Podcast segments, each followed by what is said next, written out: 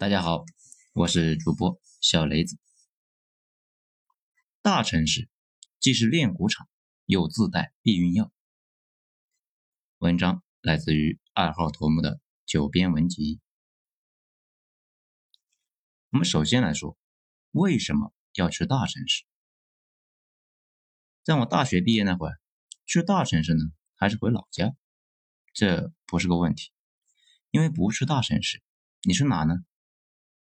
比如，你大学是主营物理、电路那什么奇怪的课程，回到县城呢，似乎好像没什么出路。毕竟挖煤那也用不着大学生，只能够是待在大城市。那个时候呀，也没有什么自媒体，也不时髦回家养猪啊，更没法去村里面拍抖音啊，过上幸福的生活。所以啊，也就没什么选择，只能够是死皮赖脸待在城里面。指望着将来那工资涨起来，这很多小伙伴会说：“哎，那个时候是不是房价没现在这么高呢？也不低。事实上啊，一线的城市房价就没有低过。这个从唐朝开始那就非常的贵。二零零六年之前那倒是没什么现在这么贵，不过呢也没人买。等到大家注意到这个玩意会升值，那已经是贵的没谱了。”而这个问题呢，可以换一个角度。假如现在是二零三零年，那回过头来看，二零二零年肯定有什么东西在等着爆发，但是我们能看懂吗？会借钱去投资吗？应该会，会有人那么做，但是呢，不会太多。回到二零零八年之前，大部分人的心态呢，和现在的我们那是差不多一样的懵逼啊，只有极少数的人不小心踩对了。当然了，也有一些人确实那是看明白了。那个时候已经有很多人是出国溜达，知道啊，国外的大城市房价贵的离谱，就有人呢就开始下手了。不过也不是所有的人都有这个觉悟。那个时候呢，正好是中国崩溃论尘嚣尘上的时期，那大部分人好不容易跑到国外就不准备回来了，就赶紧把北京的房子给卖了。当时北京房子那也卖不上什么价，人民币对美元的汇率那也非常的低，最后呢换成美元到手那也没几个钱。那个时候有个电影描述是北京西城区的两口子带着宝宝去洛杉矶，印象中啊他们的房子才卖了不到十万美元，现在呢估计能够卖一个亿了吧。这讲了大半天呢，还是没有说为什么要到大城市。这个就我个人理解，主要呢是下面这几个原因：你的价值不是自己说了算。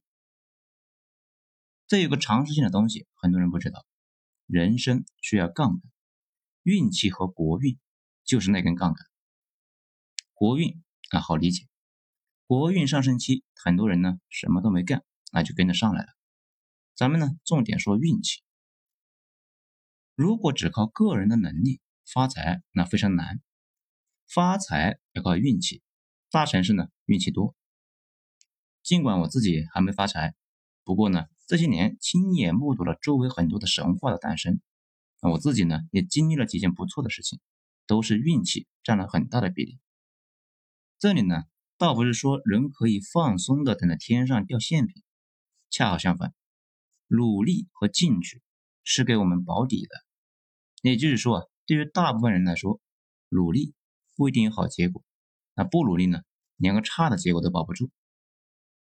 但是如果想更进一步，那就需要一些复杂的操作，比如需要有人拉扯你，或者呢，你不小心就步入了一个新兴行业，或者不小心接触到了什么牛逼的玩意。世界这么大，任何东西都会有一部分人接触到。如果那个玩意爆发了，最早接触它的人那也就发了。比如二零一零年那会儿，只有混得不好的人才会去做手机端的 APP，因为智能手机刚出现嘛，势头那还不很明显。如果当时就入行，那就恰好赶上了这一波大潮。折腾到现在呢，想混得差，那也是比较难的。再或者，人生需要一些加速通道。经历过这些年的互联网的大潮的小伙伴，那都有感触。本来不温不火的一些人。后来不小心他就去了什么地方，那个地方呢正好是疯狂的扩张，很快呢就从小兵升成了领导，然后啊升到了 PM。这个正常情况下，慢慢的往上耗，可能需要四五年。那还有更过分的，几年前呢，我当时在我们的公司风生水起，让我离职，那自然是不可能的。那个时候啊，有人在公司就混不下去了，去了初创公司。现在呢，都要财务自由了呀。在长期看来，只要环境足够多样性，优势和劣势那是可以相互转化的，而且你的工作成果。很多时候是和社会认同相关的。这句话呢，啊，理解起来比较费劲。举个例子，大家体会一下。之前有一幅画呢，被认为是莫奈的作品，被卖出了天价，被大收藏家拿给收藏了，进了展览馆。后来啊，很快就被人鉴定出来，那说是弄错了，应该是有人在莫奈的那个时代的画布上画的，所以鉴定画布的时候，专家们一致的认为。这幅画是莫奈那个时代的，就先入为主了。既然被证伪了，那这幅画也就成了垃圾，就没人要了呀。同理，前段时间有一个出版社的朋友跟我说，大刘的《三体》那火了之后，他们的出版社呢也跟着是赚了一笔，因为他们很早就把大刘的作品就签下来了。可是大刘那以前没火，那么好的作品也卖不了几件，现在呢？这些作品那也跟着都火了。举这两个例子是什么用意呢？就是说，相同的一件物品，在不同的场景下卖价完全不一样。现在呢，我们这些努力成果，可能换个环境，或者呢换个评价体系，就能卖出一个完全不一样的价格。而大城市就提供这样一个多元的交易环境，换工作、换环境，那都容易得多。你的价值才能够从多个角度被评审，很可能呢被评审出来一些奇怪的东西，比如你在大城市接触的人多，万一碰上赏识你的人呢，或者碰上适合发挥你天赋的工作呢，在小地方啊，可能这种机会就太少了，因为你接触的人往往呢层级那也不是太高，他想拉你那也拉不上去啊，而且小地方自带天花板。按理说，每个人都有一些奇怪的技能，只是大部分人一直呢就没机会挖掘出来。大城市里面聚集的人越多，场景越多，发掘出来的机会那就越多。你擅长的一些奇怪的东西，你自己可能都没注意到那个玩意的价值。如果待在小地方，可能这辈子那也就糊弄过去了。比如几年前啊，我认识的一个房地产销售，他其貌不扬。微胖，三十来岁，长了一张人畜无害的大圆脸，对房地产相关的东西侃侃而谈，如数家珍。天生呢就有一种让人信赖感。他一直都是他们那一片的销售冠军。他跟我说，他在来北京之前当房地产中介之前呢是一事无成，他们那个地方也没有房产中介，直到来了北京开始卖房，那才知道。自己天生就是个卖房的，现在一个月挣的比他在老家十年挣的多。房地产行业的爱八定律那是被发挥到了极致，往往呢几个人就把几乎所有的成交份额都给占了。咱们再说进步，就是自己呢对自己下黑手。屌丝啊，往往除了潜力那啥都没有。但是呢，潜力挖掘那不是简单的就躺在床上就能搞定的，那需要是日复一日的苦战。用我们之前讲的那篇讲，这个过程呢，就是比吃屎都难。在小地方，可能到了点，那就下班了。偶尔要是一次十点多钟下班，看着地铁上空无一人，就很容易陷入一个自我怜惜，那觉得自己太不容易了。但是如果到了一线大城市，早上七点地铁上就已经上不去了，晚上十点依旧是摩肩接踵，人人挣扎的向上的氛围里面，每个人也就没那么脆弱了，能够承担更大更复杂的工作，成长呢也就加速了。咱们可以看到，特斯拉来了之后，比亚迪他们几个呢，比以前那是不是进步的更明显呢？这个观察呢没什么明显的问题。特斯拉威胁到他们几个了，所以他们几个自然就是使出了吃奶的劲。所以呢，进步本身就是对自己下黑手。如果没有压力，没人能够下定决心伤害自己。那个人也一样，感受到危机，感受到差距，才会积极的进行自我改造，改掉各种奇怪的毛病，戒掉自怜自爱。大城市整体呢是逼着你前进，你稍微慢点都会受惩罚，这是在小地方非常难以想象的。这方面，大城市自带危机感和差距感，非常适合自律。年轻的老爷们啊，适合去大城市接受一番洗礼，这样呢，接下来的后半生才能够坦然面对生活的重击。其实痛苦这个玩意呢，很多时候是一种预期。那比如部队的新兵蛋子。经历了这个新兵营，此后承受的痛苦的能力那就明显提升了，并不是他们真的脱胎换骨了，而是经历了那些刻骨铭心的训练之后，阀值大幅上升了。此外，一线的工资那比其他的城市要高得多。有个小伙伴他在北京送外卖，一个月呢能跑得好的话赚个七八千，差的时候五六千，不过他还是要待在北京。他和几个一起的兄弟租了一间城外的出租屋，每个月六百，每天吃喝是二三十，剩下的钱全部寄回老家，每个月至少能够寄回去五六千。孩子在老家呢过得还不错，觉得现在生活那也还可以。也就是说，一线比其他的地方工资高，但是如果你把多余的钱这部分呢都花掉了，有天需要离开的一线，那你的青春年华。就相当于变成了城市的燃料，但是呢，如果你把这个钱攒下来，带到了二线，那就相当于是一线给你提供的燃料。再说代价是什么？其实呢，我们上面的内容里面本身就是自带一种不好的暗示，也就是大部分人没法发财，大部分人没法激励出一个特殊的技能，大部分人没能够摊上自己的好运气。空耗了时间，最后在大城市里面什么都没落下，最后呢还是得退到二线、三线城市。这种恐惧在每一个人踏上大城市的时候，就一直呢如影随形，而且担心自己像一颗柠檬似的，被大公司榨干最后一滴汁水之后无情抛弃。网上呢流传着一张图啊，多多少少能够看明白这种深入骨髓的恐惧感。这个图呢，等一下会放到评论区。而且吧，有时候你在一线收入已经非常高了，但是跟周围的人呢一对比，就毫无优越感。因为在一线，大家才能够体会到什么叫做高手云集，那这种感觉会进一步加深那种抑郁感。这种情况下呢，大城市到处弥漫的那种焦虑和避孕效果，那就很容易理解了。很多人觉得。自己嗯活得很不爽，在其他人看来，觉得他纯粹有病。这已经收入那么高了，那为什么依旧不爽呢？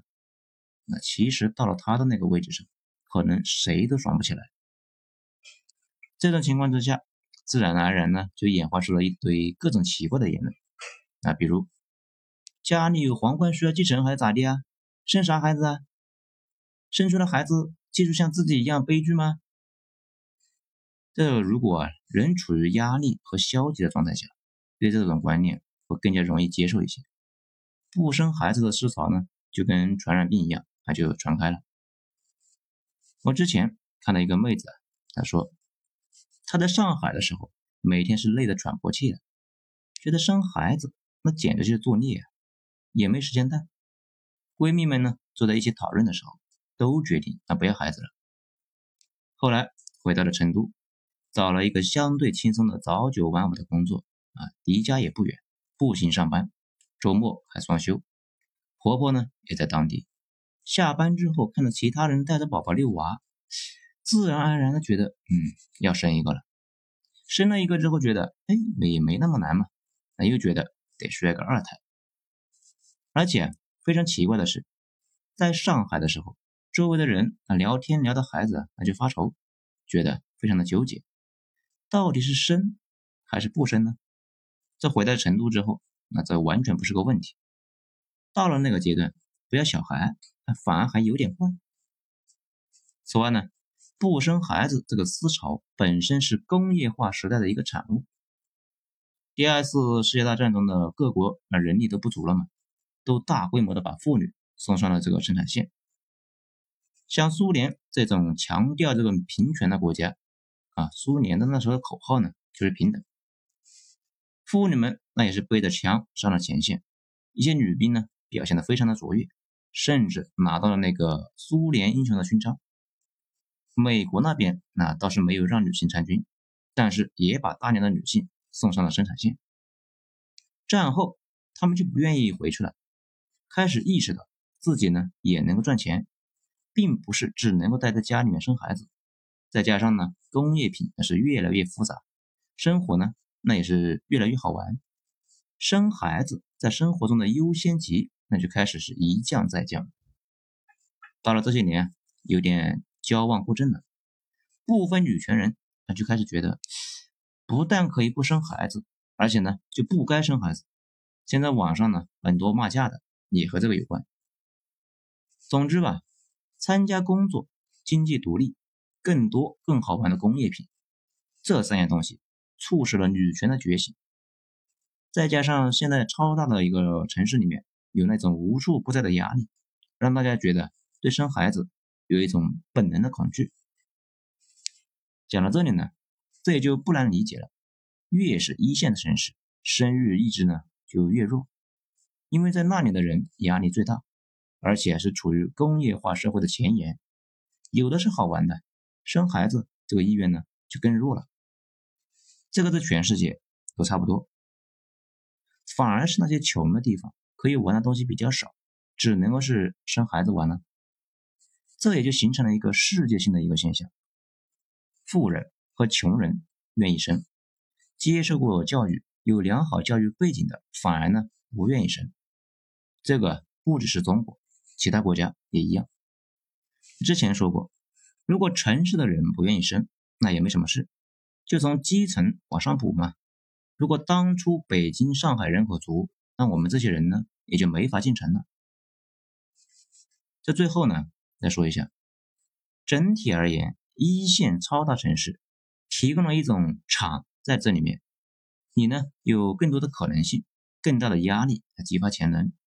成为你自己完全没法想象的人，同时代价就是持续的压力、焦虑等等，这些都会抑制这个生育意向，影响一些同志的身心健康。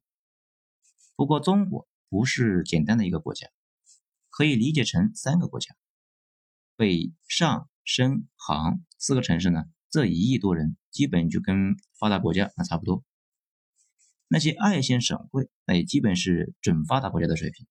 剩下的算是发展中国家。如果你出身不咋地，还年纪轻轻，不敢出国，还想出去闯闯，去一线城市绝对呢是个好选择。如果本来条件就还不错啊，简简单单的过日子，待在二三线城市那也挺爽的，就没必要去受那个罪啊。中国前二十年经历了翻天覆地的变化，只是经历的人当时呢感受并不深。不过。客观上，把上亿人从农村直接带到一线城市，这在任何国家、任何时代都是没经历过的。我呢，一直都是一个乐观主义者，哼，毕竟悲观也没什么卵用嘛。我一直都坚信，中国还有二十年的上升期，国家层面的向上挪动一丁点，对于时代中的个人，那可能就是十几年的奋斗缩短到了一年，这。就是时代的伟力。好了，今天咱们就讲到这里，精彩咱们下次接着继续。我是主播小雷子，谢谢大家的收听。